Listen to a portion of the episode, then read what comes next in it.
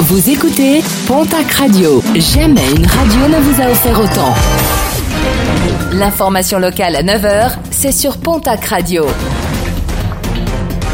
Bonjour Jean-Marc Courage Sénac. Très belle journée à vous toutes et vous tous. Un jeune homme de 20 ans contrôlé en possession d'une arme blanche dans la nuit de samedi à dimanche à Tarbes. Ce dernier est par ailleurs défavorablement connu de la justice pour avoir été condamné à de multiples reprises, notamment pour possession d'armes. Interpellé et placé en garde à vue, il devrait comparaître très prochainement devant le tribunal de Tarbes.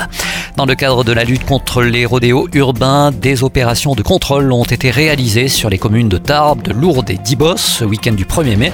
Plus d'une centaine de véhicules au total ont été contrôlés. Un majeur a été interpellé et placé en garde à vue pour rodéo avec une motocross sur la voie publique, refus d'obtempérer, défaut de permis de conduire et d'assurance. Sa moto a été saisie.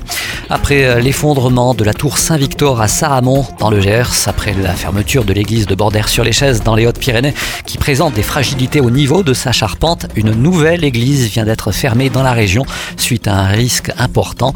L'accès à l'église Saint-Jacques de Lem dans les Pyrénées-Atlantiques est désormais interdit jusqu'à la fin des travaux de sécurisation et de réparation des lieux. Un affaissement important a été constaté au niveau du plafond face à l'entrée de l'édifice religieux.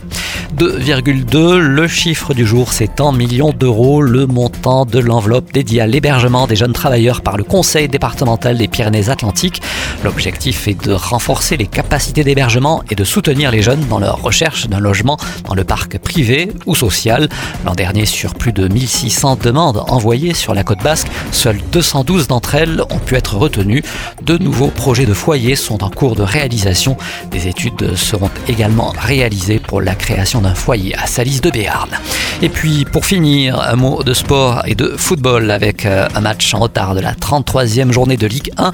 Le TFC récemment couronné de la Coupe de France reçoit ce soir l'équipe de Lens qui espère retrouver sa place de dauphin du PSG. Coup d'envoi de la rencontre à 21h.